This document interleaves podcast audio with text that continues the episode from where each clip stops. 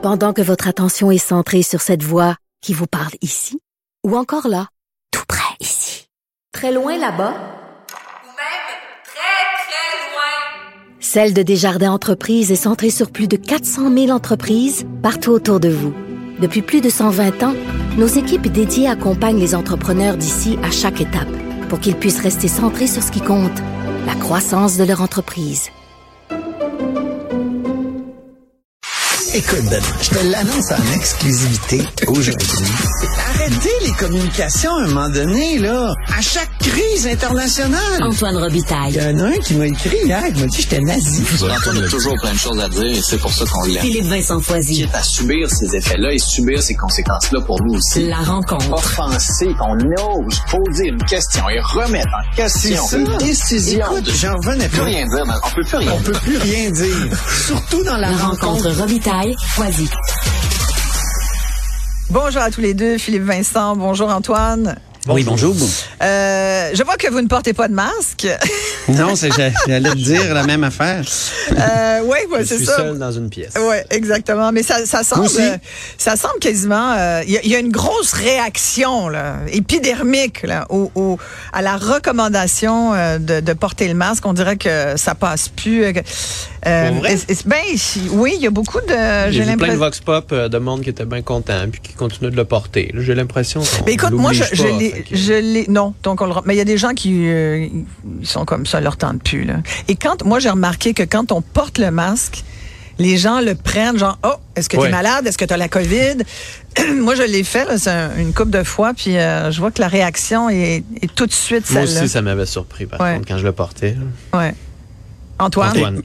Mais ma question, moi, c'est est-ce que est-ce qu'il devient impossible d'imposer le masque désormais? Hein? Il y a un malaise politique extrême là après deux ans de pandémie. C'est certain qu'on en a tous marre là. Mais mais je, je me demande si et, et, et ça je m'inspire de, de mon chroniqueur Patrick Taillon, euh, chroniqueur constitutionnel à la hausse la sur la colline, émission, excellente émission, excellente émission, hein. Vraiment. je suis désolé, mais c'est vrai que sa remarque, et je, je l'ai trouvée intéressante. et Il disait, est-ce qu'on est sorti de l'urgence sanitaire de façon intelligente? Puis il y avait, la loi 28 qui nous a permis de sortir tranquillement, d'abolir les décrets. Elle, euh, finit, euh, je crois que c'est le 31 décembre, la loi 28 de sortie de l'urgence sanitaire. Et euh, lui se dit, mais cette sortie-là était comme si il avait plus de retour possible, alors qu'on sait que il y a, il y, a, il y a une possibilité de retour de la COVID, mais aussi d'autres infections. On peut écouter un extrait qui Oui, est assez long, je suis désolé, Ben mais non, de ça Patrick Taillon, qui est constitutionnaliste. On est un peu comme dans la cigale et la fourmi. Oui. On est dans une optique de cigale qui va se mettre à travailler seulement si elle a vraiment plus le choix. Puis à ce moment-là, il va être rendu un peu trop tard. Et donc, euh, moi, si j'étais euh, euh, si j'étais au Québec présentement, je, je- je n'attendrais pas que le gouvernement m'oblige à porter le masque, parce que juridiquement, c'est la dernière chose qu'il va faire. Il va être obligé d'emprunter un chemin tellement politiquement euh, difficile, c'est-à-dire celui de dire on retourne dans un état d'urgence avec des alors qu'il aurait peut-être été plus sage de dire bon ben on sort de l'état d'urgence mais dorénavant il y a une loi cadre sur la Covid qui indique que à partir de tel degré de surcharge dans les dans les hôpitaux à partir de tels risques, de telles menaces, le gouvernement peut, pour des périodes limitées, qui doivent ensuite être ratifiées par les députés de l'Assemblée nationale, Mhm. imposer le masque. Donc, rendre euh, une, une loi cadre sur les infections, moi je pense que ça aurait été bien, euh, aurait peut-être rendu la décision de, de retour euh, à, à, des, à des, des trucs contraignants comme le port du masque plus objective, tu sais, une décision plus... Moi, je pense que il aurait dû avoir ce, ce type d'encadrement-là. Je, je, je trouve que c'est une, une observation intéressante de Patrick Taillon. Mais moi, je, je l'ai dit à Mario Dumont, une autre émission très intéressante à Cube Bien Radio. sûr. Il y a, il y a- au moment où euh, il y a une dizaine de jours, le directeur de la santé publique a dit euh, il faut, euh, il faut, euh, je recommande d'avoir une espèce de, de, Le gros bon sens. de gros bon sens, de comportement, de civilité par rapport à, à, à toutes ces. Puis là, c'était plus que la COVID, c'était, on parlait de tous les virus parce que maintenant, vous avez remarqué, on dilue la COVID dans toutes les, les autres infections respiratoires. Ben Puis C'est oui. vrai qu'il y en a plein là qui, euh, qui nous infectent et qui nous affectent affecte. Mais, je peux mais- vous en dire quelque chose. Ouais, c'est ça. Et, et euh, mais je pense que les politiciens sont traumatisés aujourd'hui. Et je pense Voilà. qu'on qu'on- ils peuvent plus imposer le masque. Pour répondre à ta question, moi je pense que oui, c'est devenu impossible d'imposer le masque pour la raison que je vous disais. Moi, je vois qu'il y a des gens là, ils, ils voudraient pas. S'il y avait une imposition de masque là, là le discours, là, ça, on ferait que ça. Là, on parlerait que de ça. Là. Mais tu sais, C'est- même ce qui est incroyable, c'est que tous les tous, ceux qui ont contesté ces décisions-là très contraignantes devant les tribunaux, ils se sont cassés les dents. Les tribunaux ont toujours donné raison au gouvernement. Sauf que Pour des questions de santé publique, ben oui. Ils ont comme gagné politiquement. Ils ont comme gagné ces gens-là politiquement. Ils ont perdu juridiquement, mais ils ont gagné politiquement.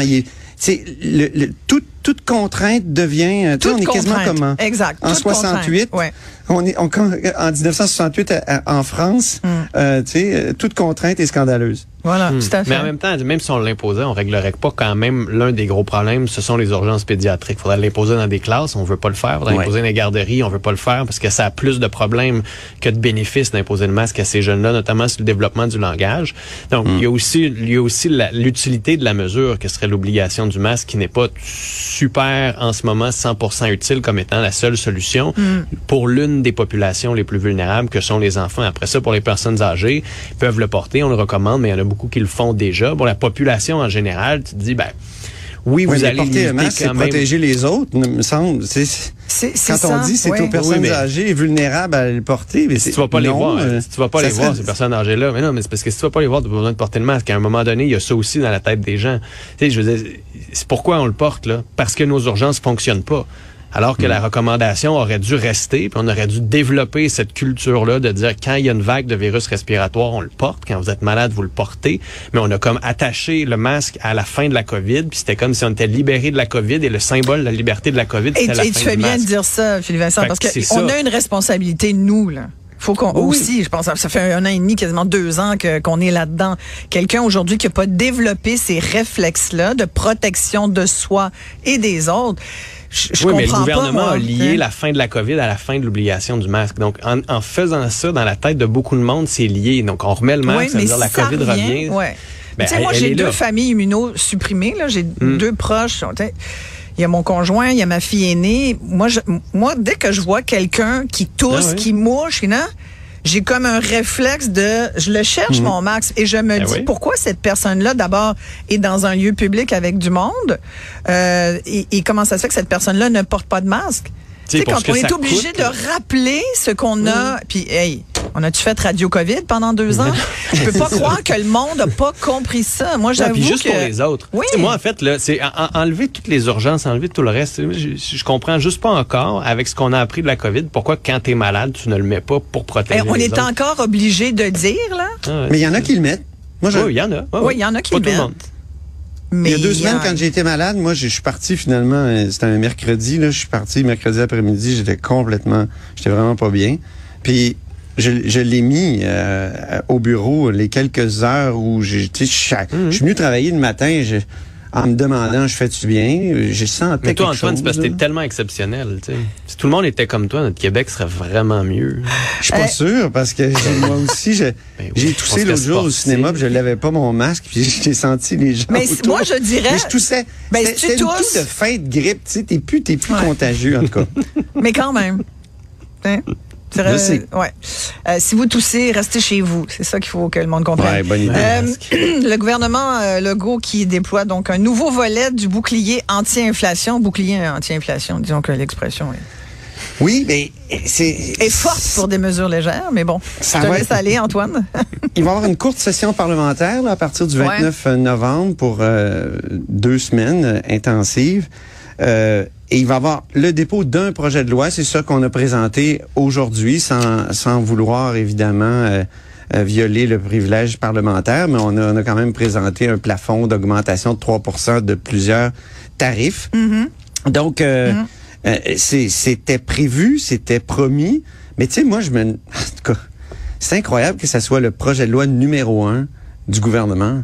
Et je me souviens en, en campagne, quand on a eu François Legault en, interv- en, en entrevue, on, lui- on lui disait, puis qu'est-ce que ça va être votre premier grand, grand geste, euh, du, du deuxième mandat?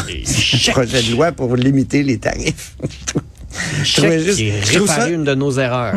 Je trouve ça intéressant parce que c'est vrai que, écoute, ils ils ont, ils ont lié, par exemple, l'augmentation des, des, des tarifs d'électricité à l'inflation juste avant que l'inflation explose. C'était pas, c'était pas la meilleure décision, comme dit euh, Philippe Vincent. Euh, mais, euh, mais en même temps, est-ce que, est-ce que ça prouve pas qu'il n'y a pas de grand projet là, pour ce deuxième mandat? Puis il va y avoir le troisième volet sur l'aide aux personnes âgées qu'on attend avec impatience aussi. Et c'est tout ce que je vais dire parce que ça vaut pas la peine de dépenser trop de mots pour l'ampleur. Bon, puis très rapidement, euh, sur le statut de parti à Oui. Ben, à l'Assemblée nationale. Ben c'est ça. Écoute, euh, hier, Simon Jolin Barrette, à l'entrée du caucus euh, caquiste, euh, parlait de donner le même temps de parole à tous les chefs euh, au- en- à l'Assemblée nationale. Ben, moi, je trouve que c'est une bonne idée. Ben moi aussi. Bon, Moi à aussi, peu près tout la même puis affaire, là. C'est ses propres mots, là, le Ben même oui. temps de parole. Donc, ça, Mm-hmm. ça veut dire que les négociations avancent bien avec le Parti québécois et Québec solidaire. Je trouve ça intéressant. Oui. C'est sûr que la donne a changé. Le Parti libéral du Québec, maintenant, est a de 19, euh, 19 élus. Va donc, il est en 19. demande maintenant pour avoir lui aussi un ananas.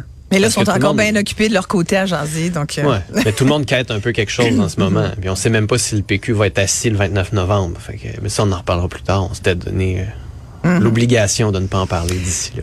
Oui, le Messieurs, serment. Messieurs, merci beaucoup. Salut. Allez, ciao. Salut.